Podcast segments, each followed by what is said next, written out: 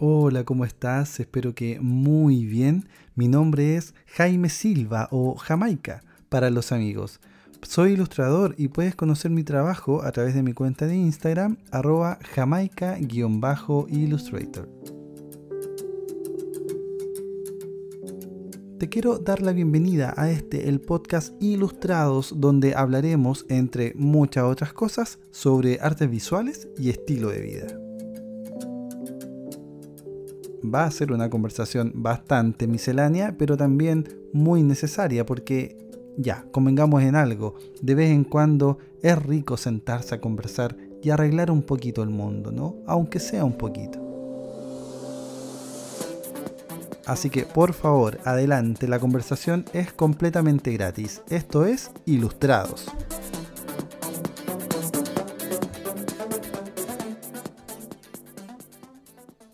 Sabes, debo admitirte que este episodio no lo tenía pensado originalmente o al menos no lo tenía pensado hacer tan, tan pronto.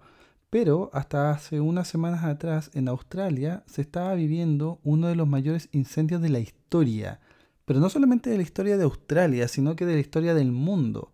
Uno que dejó más de 5 millones y medio de hectáreas quemadas.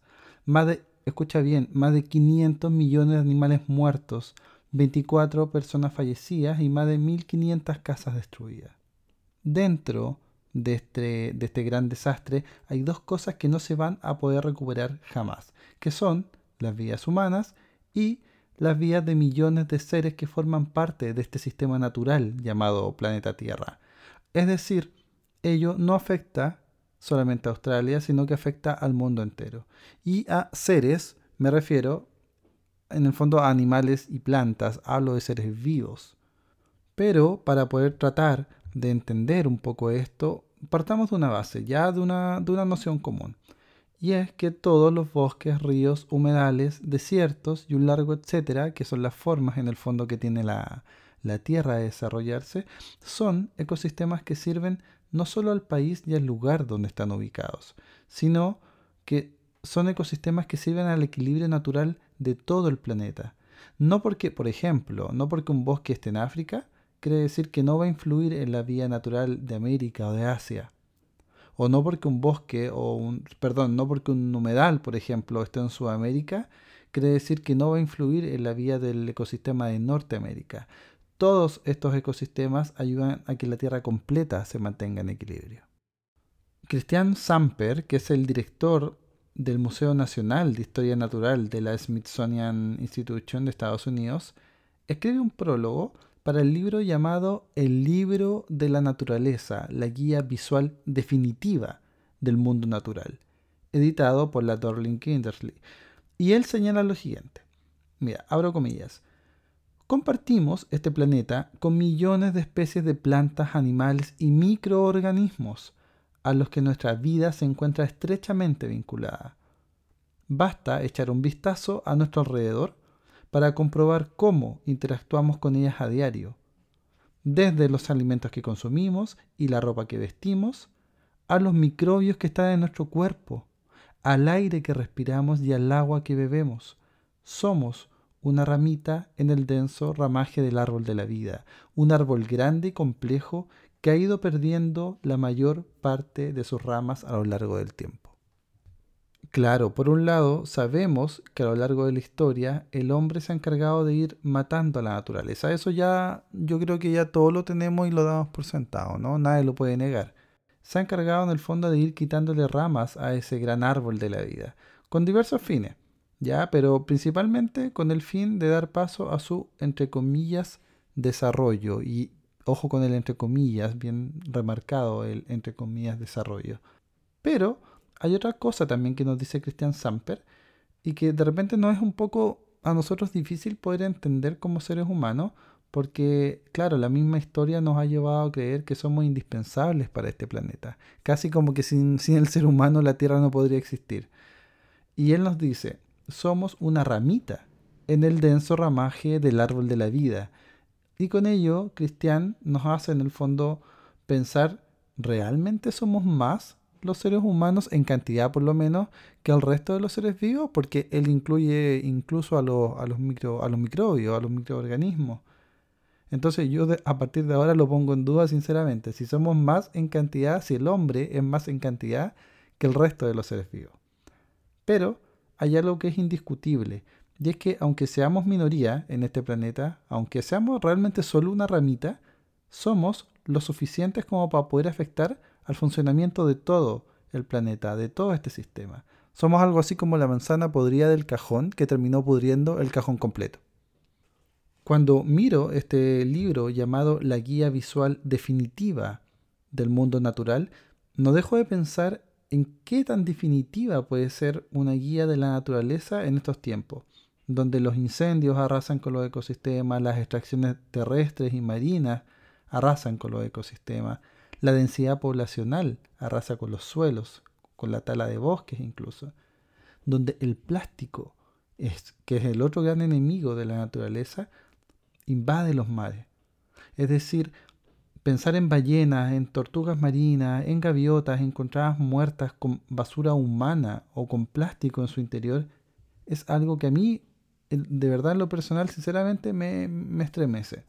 De hecho, me da hasta un poco de, de escalofrío ver este libro, mirar el libro, que es un libro con una gráfica espectacular, es una enciclopedia de especies, animales, plantas, rocas incluso, microbios. Es una guía visual realmente hermosa, un libro que realmente lo recomiendo. Pero reconozco también que me da un poco de escalofrío mirarlo y pensar que llegamos a un punto casi de cuenta regresiva. Ojalá llegáramos a un punto realmente en la historia en que dijéramos, ya, esta sí es la guía definitiva de la naturaleza y lo demás dejémoslo a la evolución natural de la especie. Recién te comentaba que todos los ecosistemas ayudan a que la Tierra se mantenga en equilibrio y que de alguna forma todos influyen unos con otros. Ahora, ¿cómo sucede esto? Bueno, pensemos por ejemplo en los humedales. Pensemos en la cantidad de aves que migran de un continente a otro buscando mayores temperaturas para anidar o mejores temperaturas eh, para anidar, criar y alimentarse. Ahora pensemos en cuando destruimos los bosques. Estos bosques que en el fondo nos ayudan a mantener la temperatura de la Tierra a niveles apropiados y para que todos los seres que estamos aquí nos mantengamos justamente vivos, digamos. O sea, somos seres vivos y la Tierra hace lo posible para que nos mantengamos justamente vivos. Entonces pasa que la Tierra comienza a modificar su comportamiento cuando la destruimos y las estaciones del año van desapareciendo.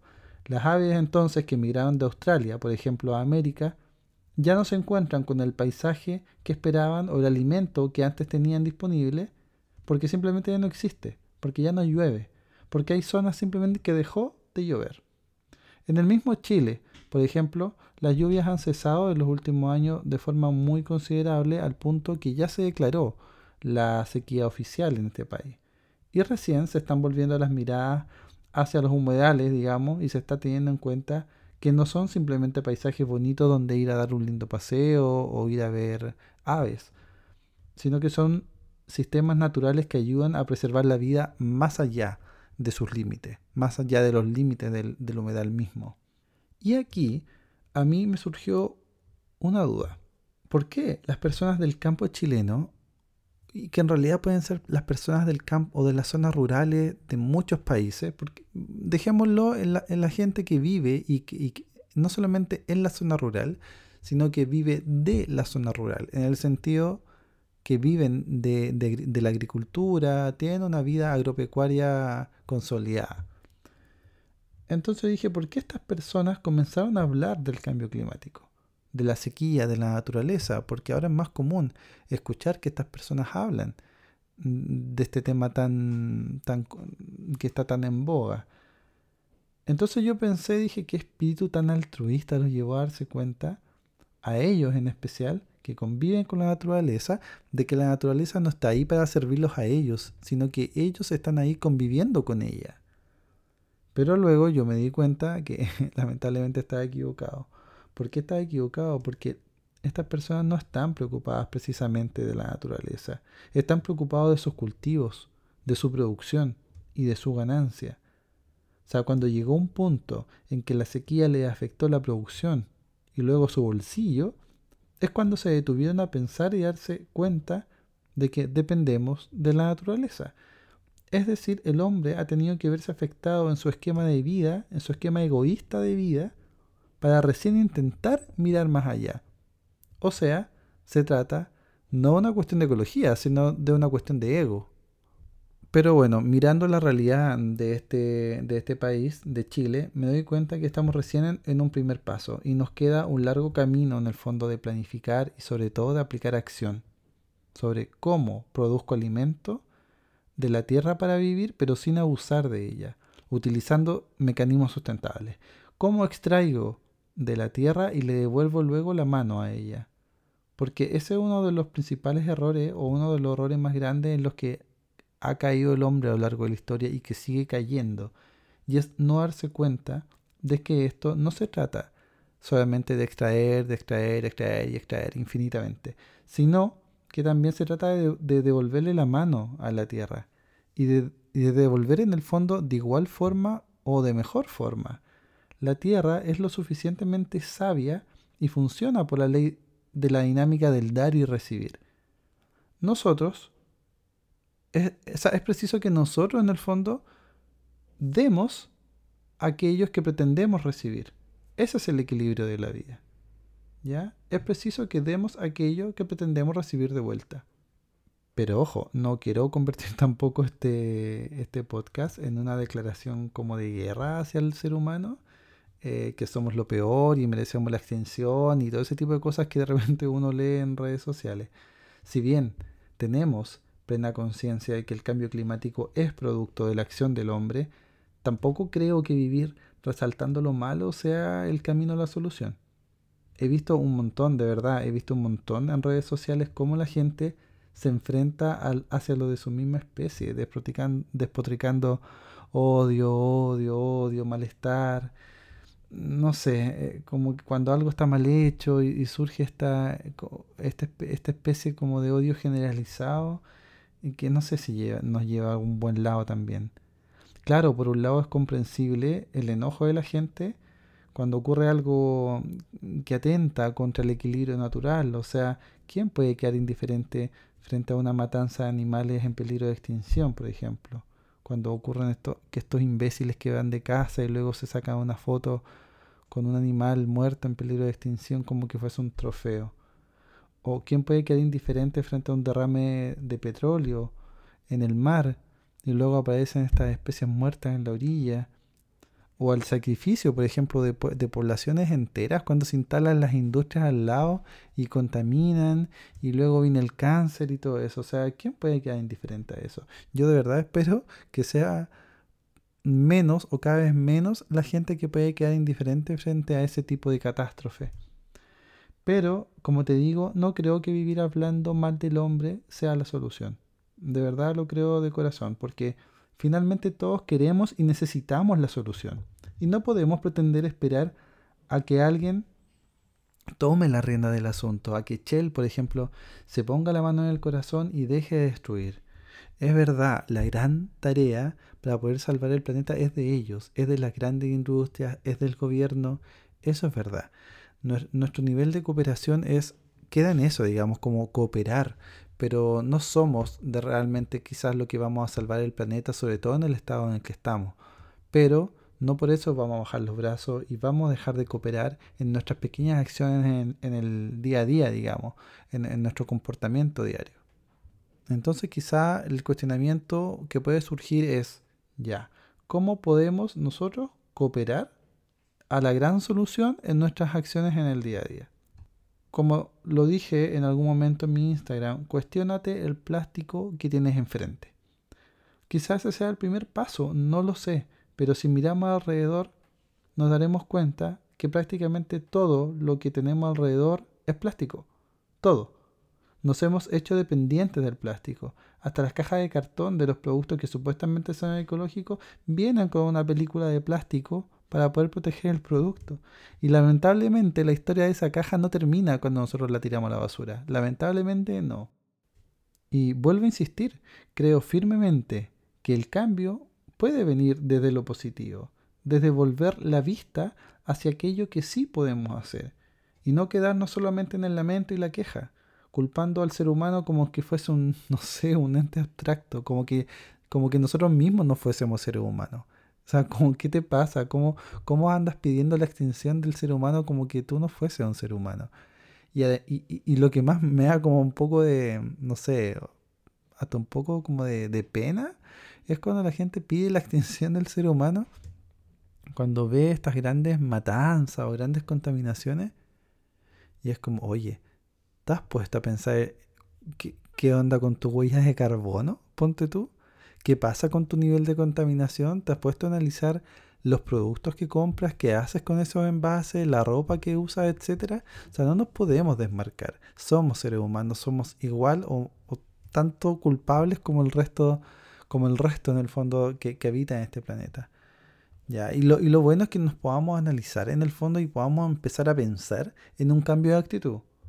Ahora mira, tampoco quiero que se malentienda este podcast, que no quiero que sea una clase de moral ecológica, para nada, no, no, no vengo acá a crucificar a nadie, menos a mí mismo. Pero son preguntas que en el fondo yo me hago, me doy cuenta que yo mismo dejo tengo mi huella de carbono sobre cero, es decir, contamino.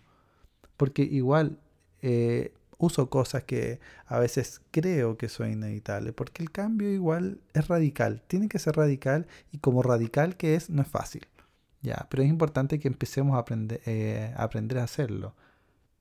Por ejemplo, te cuento yo en lo particular, ya tengo mis pequeñas acciones sustentables, por decirlo así, ando con mi en mi mochila siempre con mi ¿cómo se llama? con mi estuche de cubiertos de bambú, que viene con cuchara, tenedor, bombilla, etcétera. Ando con mi, bolsa, con mi bolsa reciclable, ando con mi vaso reciclable también. Pequeñas acciones. Y de verdad, no sé si es muy iluso pensarlo, que alguien me lo comente por favor, que mm, pensar en que mi acción, más la acción de la otra persona, más la acción del, del vecino, y así nos vamos sumando uno a uno, son millones de acciones y toneladas de carbono en el fondo que vamos a dejar de emitir a la Tierra. Cuando empecemos a fijarnos que existen los detergentes para ropa que son eh, naturales, que son biodegradables, el jabón, el champú, la ropa idealmente con, con textil natural, etc. Acción, más acción, más acción va sumando, ¿no? ¿Sabes? Hace muchos años atrás, ya no me acuerdo cuánto, yo creo que está, eh, que si no me equivoco yo estaba en la universidad, a ver si hace unos más de 10 años atrás, vi una película que te quiero recomendar que a mí me dejó perplejo, o sea, me dejó marcando ocupado mucho tiempo, hasta ahora de hecho, porque me acordé de ella. Esta película se llama Baraka, es del año 1992 del director norteamericano Ron Fricke. Y esta película relata en términos puramente visuales, porque no tiene texto alguno, o sea, es música e imagen. Esta película no, cero diálogo. Esta película relata la evolución del hombre y su relación con la naturaleza. Así entonces nos muestra la realidad de distintos países, si no me equivoco fue grabada como en 24 países, en los 5 continentes, y nos muestra distintas culturas, también nos muestra el contraste en cómo los distintos grupos humanos llevan su vida en relación con la naturaleza, el consumo, en su relación con la sustentabilidad y en relación también con su propia espiritualidad la espiritualidad o la ausencia de espiritualidad de los distintos grupos humanos o de las distintas culturas. Básicamente, lo que hace esta película es regalarnos justamente eso que yo trato de regalarte ahora en este podcast, que es el cuestionamiento. El hecho de que te preguntes sobre tu posición en, particular en la Tierra. Baraka incluso va más allá y nos lleva a plantear en el fondo la espiritualidad como camino, camino de salvación. Una espiritualidad que nos lleva en el fondo a la reflexión, mal que mal, el hombre eh, tiene una, una, gran diferencia con respecto al resto de los seres humanos, que es su capacidad de reflexionar. Esto se lo escuché a Humberto Maturana en una entrevista que hizo en el programa mm, La belleza de pensar, y decía que el hombre eh, tenía esa gran diferencia con el resto de animales que era la capacidad de reflexionar, la capacidad de arrepentirse y de pedir perdón. Entonces, ¿cómo no vamos a poder usar eso a nuestro favor y al favor de los demás, en el fondo, a, favor del, del resto del planeta. Ahora, las tomas de esta película son francamente increíbles. O sea, es una película que se da el tiempo, en serio, de enfatizar en los detalles, en el silencio de los espacios de los rituales. Imaginemos, por ejemplo, el baño de un simio en unas termas, el silencio en el rostro de ese simio, el rostro apacible, por ejemplo, de un monje que está sentado frente a su templo mirando la naturaleza, o el movimiento del sol sobre los muros de un templo sagrado, y las estatuas mirando también al horizonte y los bailes. Toda la humanidad baila al ritmo de su religión, al ritmo de sus rituales, al ritmo de sus ciudades, de sus ciudades enfurecidas. Bailan al ritmo de la tecnología o incluso al ritmo de la destrucción también. Todo aparece aquí. Una tierra inmensa, monstruosamente bella, peligrosa para los extraños.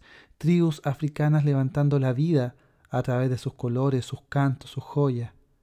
La música igualmente juega un papel fundamental en esta película. Yo diría que es la segunda protagonista, de hecho, ya que nos abre una puerta a este mundo que Frique nos muestra y que nos parece tan lejano a rato, sobre todo a las personas que somos de ciudad, ¿no?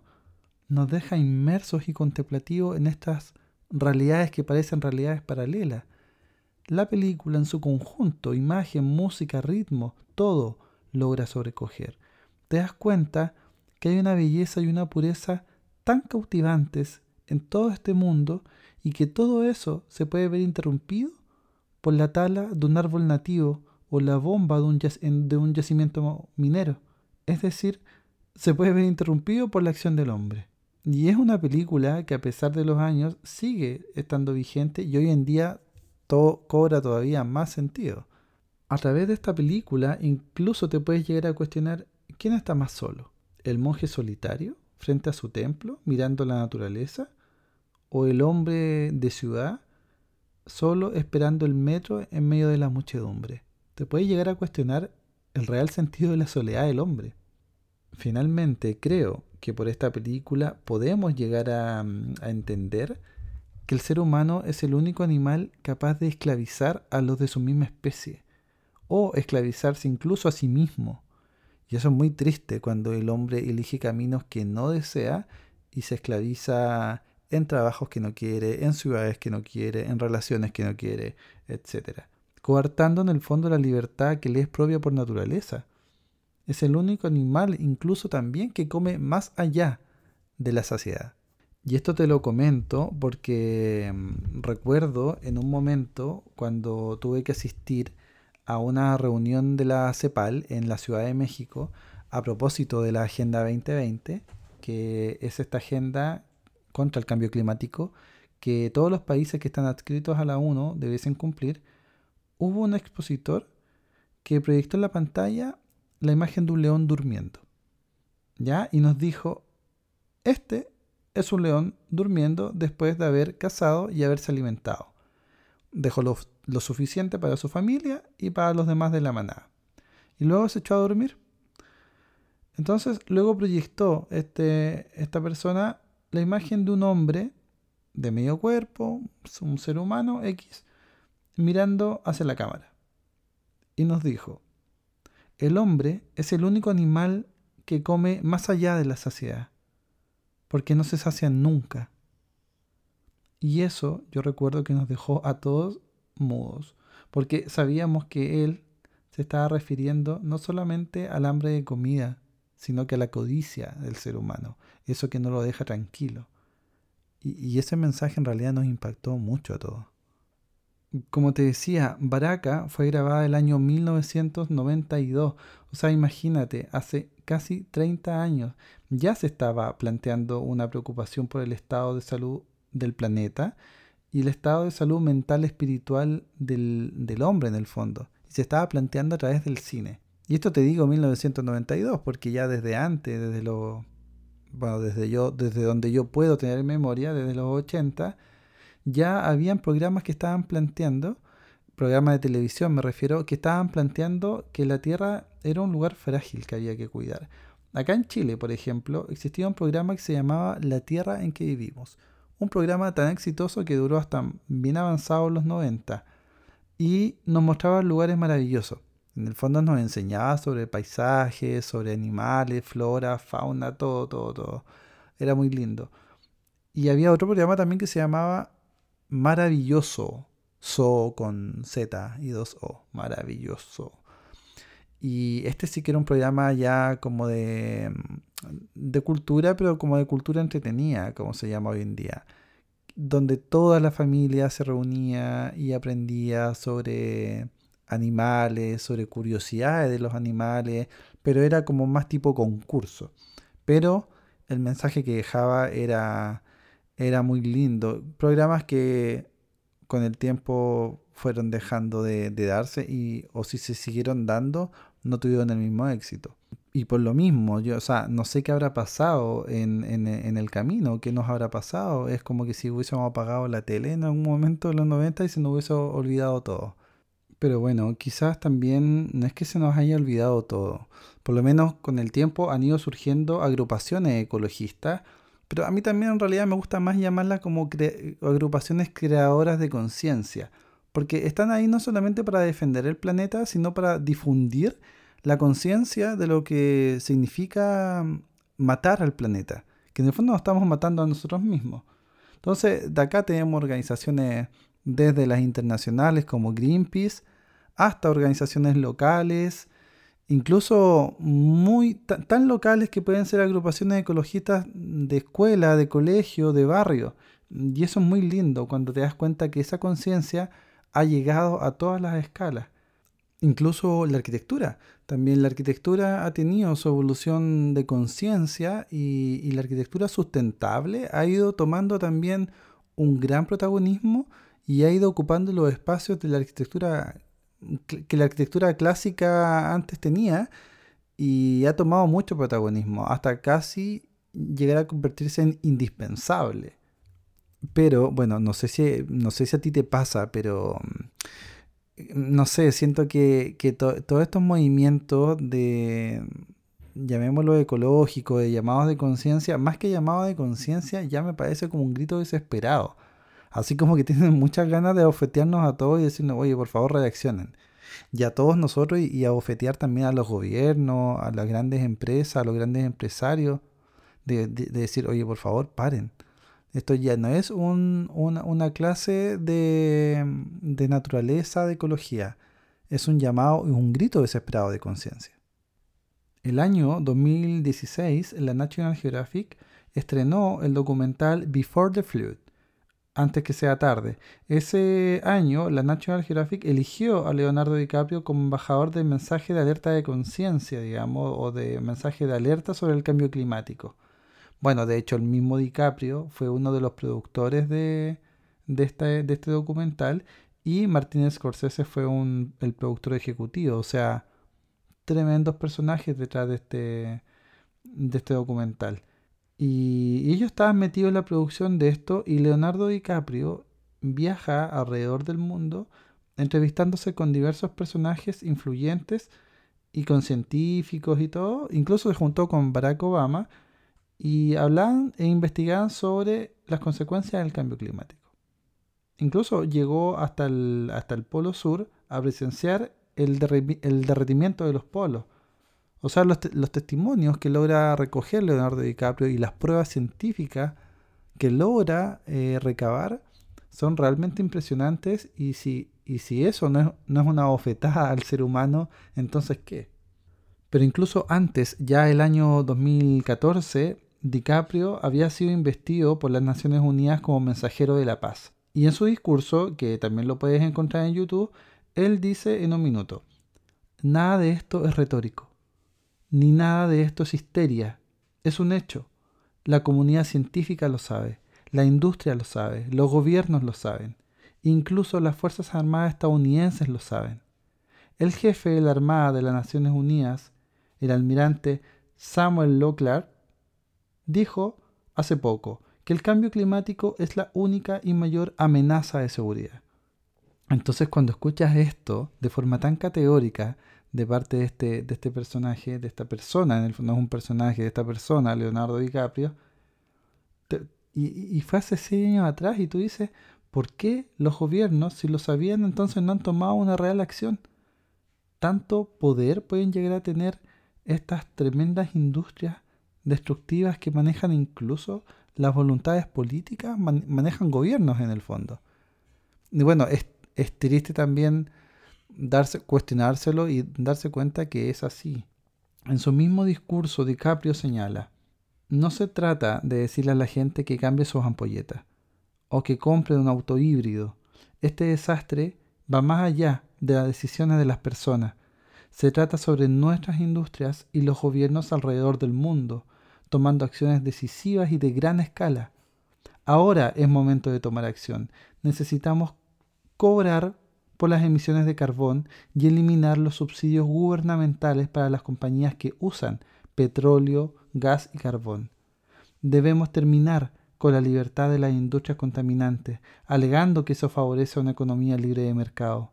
No se merecen parte de nuestros impuestos, se merecen nuestro control, o la economía misma morirá si nuestros ecosistemas colapsan. Y ahí me gusta un montón porque lo que hace DiCaprio en el fondo es hablar ya no, como te digo, no de una clase de ecología, es, les tocó el bolsillo en el fondo y, les dijo, oye, o sea, ¿cómo no entienden que las economías dependen de nuestro planeta y del estado de salud de nuestro planeta Tierra? Si no, colapsamos todo. Y, y lo volvió a repetir hasta hace poco el príncipe Carlos apuntando sobre el mismo tema, economía, naturaleza. Ambas se conviven y se necesitan. Entonces yo me pregunto, si esto ya lo saben desde hace tantos años, ¿por qué esperar a que la Tierra colapse y que luego colapse nuestra economía? Para recién ponernos a pensar en otros métodos de producción que tenga que ver con la sustentabilidad. Porque claro, nadie niega que se han aplicado eh, sistemas sustentables para poder producir energía, eh, producir alimentos, etc. Pero lamentablemente es más rápido el avance de la destrucción que el avance en, energía renovable o en forma sustentable de producción. Y si ya ni las acciones eh, ni las donaciones multimillonarias de Leonardo DiCaprio o de otros tantos actores o millonarios que, que, que, efectivamente tratan de hacer algo por salvar este planeta, ni eso tiene los efectos paliativos que necesitamos como planeta. O sea, imagínate a uno como, como individuo, una, una persona común y corriente. Entonces, tú te llegas a imaginar que tu propia acción no vale nada. Y yo insisto, yo de verdad insisto en no perder la fe, ni mucho menos la acción. Sabemos que hay una gran tarea que es la de las grandes industrias y de los gobiernos, de los políticos, es verdad pero nuestra acción diaria y masiva puede sumar. Quizás muy iluso, por favor que alguien me lo diga. Puede ser, Leonardo DiCaprio lo dijo, hasta hace poco un diputado acá en Chile decía, ya no basta con una ducha de tres minutos. Es verdad, pero no nos podemos quedar con los brazos cruzados, ¿no? Mira, y te voy a dar un dato más. La diversidad se ha reducido en un 58% en 40 años esto según el informe Planeta Vivo de la WWF, la World Wildlife Fund. Y te voy a dar un listado. Quiero que escuches atentamente. El rinoceronte de Java, vietnamita. La tortuga gigante, gigante de Pinta. El leopardo nublado de Formosa. El rinoceronte negro occidental. El sapo dorado. Monarca de Guam, un ave muy pequeña, los monarcas son una especie de ave, el tigre de Java, gran mariposa blanca de Madeira, el oso pardo mexicano, el guacamayo glauco, el león de Atlas. Y una etcétera, pero que no sé realmente si decírtelo, prefiero que darte la tarea para que tú lo hagas. Ese etcétera es la larga lista de animales extintos hasta la fecha, de los cuales mucho, de muchos solamente hay dibujos porque no se alcanzaron siquiera a fotografiar. Gran parte de ellos fueron cazados por su belleza, y el egoísmo del hombre los llevó a cazarlos para simplemente apropiarse de su belleza y lucirlos como trofeos, y eso los llevó a la extinción. Año a año esta lista se va incrementando, o se incrementa también la lista de animales que están en peligro de extinción, lo cual siempre nos deja un poco triste, ¿no? Pero mira, antes de terminar, me gustaría resaltar un caso acá en Chile, que es el caso del Centro de Primates de Peñaflor.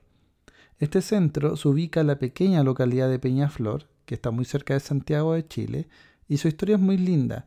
Los dueños de este centro son un matrimonio que vivían una vida normal, tenían sus profesiones, sus trabajos, sus sueldos, sus hijos, etc. Hasta que un día alguien dejó abandonado un primate en la puerta de su casa. Y así comenzaron a tomar conciencia de la realidad que vivían los primates no solamente en Chile con los circos, sino que la realidad que vivían los primates en todo el mundo. Una realidad que para muchos era algo que simplemente no existía o la gente era ciega frente a esa realidad. Poco a poco ellos empezaron a invertir todo su dinero en tener espacios habilitados para estos simios que empezaban a llegar a su terreno porque ya cuando la gente empezó a darse cuenta de que ellos los cuidaban, se los empezaban a dejar. Y luego también ellos empezaron a ir en, en la búsqueda de simios que estaban en peligro de maltrato, digamos. Hoy en día, toda la familia, incluidos sus hijos, están involucrados en la rehabilitación de estos simios.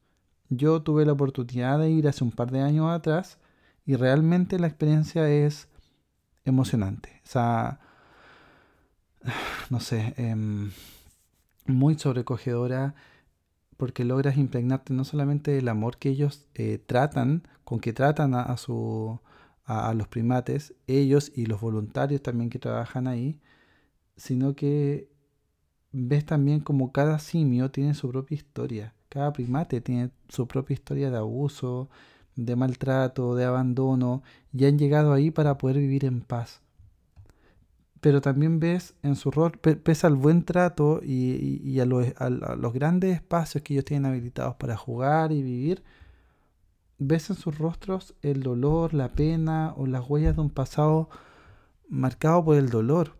O sea, cuando ves ahí a, primates, a seres que son inocentes, los ves mutilados o ciegos o quemados en sus cuerpos.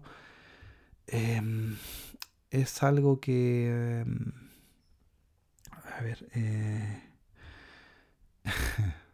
perdón.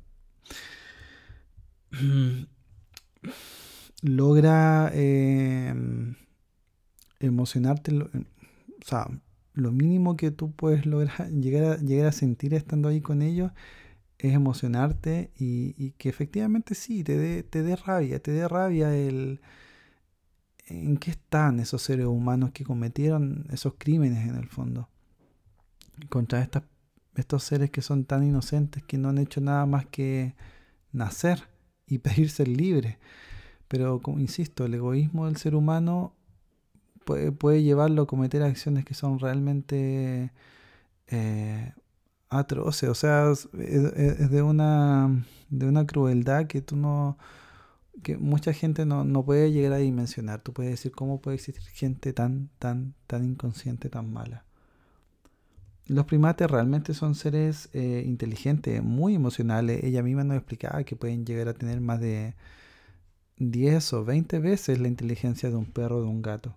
Y, es lindo al mismo tiempo darse cuenta del amor que, que, ellos le dan, que los voluntarios le dan y cómo ellos devuelven eso con un abrazo, un beso, un gesto. Y, ahí te das cuenta que, que, no sé, cuando logras estar abrazado o, ver, ver, ese abrazo lleno de tanto amor, te das cuenta que la tierra, la naturaleza, logra estar en equilibrio por un momento. Se, se forma una especie como de, de círculo mágico, no sé esa forma de, cuidarlo y de protegerlo y amarlo, a mí de verdad me hace recuperar la fe en el ser humano. Creo que dar un amor a un animal desprotegido es, y que este animal te, te recompense con su gesto es lejos una de las mejores experiencias que te puede pasar. Así que los invito a buscar en internet el Centro de Primates Peñaflor y ahí van a encontrar un montón de información sobre qué es lo que hacen ellos, información sobre los simios, cómo son sus cuidados y también quizás una forma de, apadrinamiento. Ahí te tienes que comunicar directamente con ellos porque no sé si te lo comenté, pero a ellos no los ayuda nadie. Todo sale del bolsillo de ellos y del trabajo diario que ellos hacen para poder ayudar a, esta, a estos primates y también sale del aporte de los voluntarios. O sea, de la gente que apadrina también, de la gente que visita y se enamora en el fondo de esta gran obra. Recuerdo que en ese momento em, estaba yo en la tienda de souvenir, porque yo también tengo una tienda de souvenir, donde la gente les coopera, realmente hay algunos voluntarios que les cooperan recuerdos para que ellos luego vendan. Y yo compré un peluche en ese momento que tenía estampado un, primate y en el reverso tenía inscrito una frase que decía, podrán sacarlo del bosque, pero no podrán sacar el bosque de su interior. Y en ese momento cuando leí eso, me pregunté, ¿quiénes nos hemos creído nosotros para arrebatarles a ellos su naturaleza? ¿Quiénes? Bueno, espero que te haya gustado este capítulo. No quiero de verdad en ningún caso dejarte triste, pero sí es necesario ponerse incómodo para poder tomar acción. Porque si viéramos que todo está perfecto, que aquí no está pasando nada, entonces no surgiría en nosotros esa necesidad de cooperar y de hacer algo.